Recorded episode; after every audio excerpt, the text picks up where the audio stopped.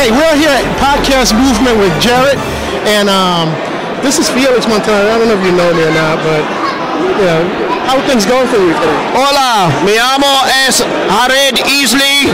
Mi español es muy malo. Gracias. Podcast movement. no, I don't speak Spanish, but uh, no, I love Felix because Felix is living in the town that I grew up in, which is Montgomery, Alabama.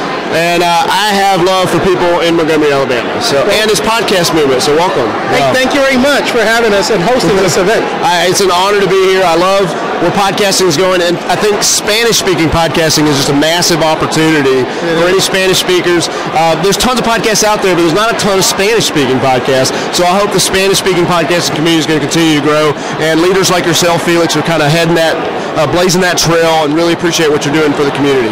There you have it, ladies and gentlemen. Right from the mouth of Jerry Easley, podcast movement out of Fort Worth, Texas. This is Felix Montelara, and remember, we all have that potential millionaire.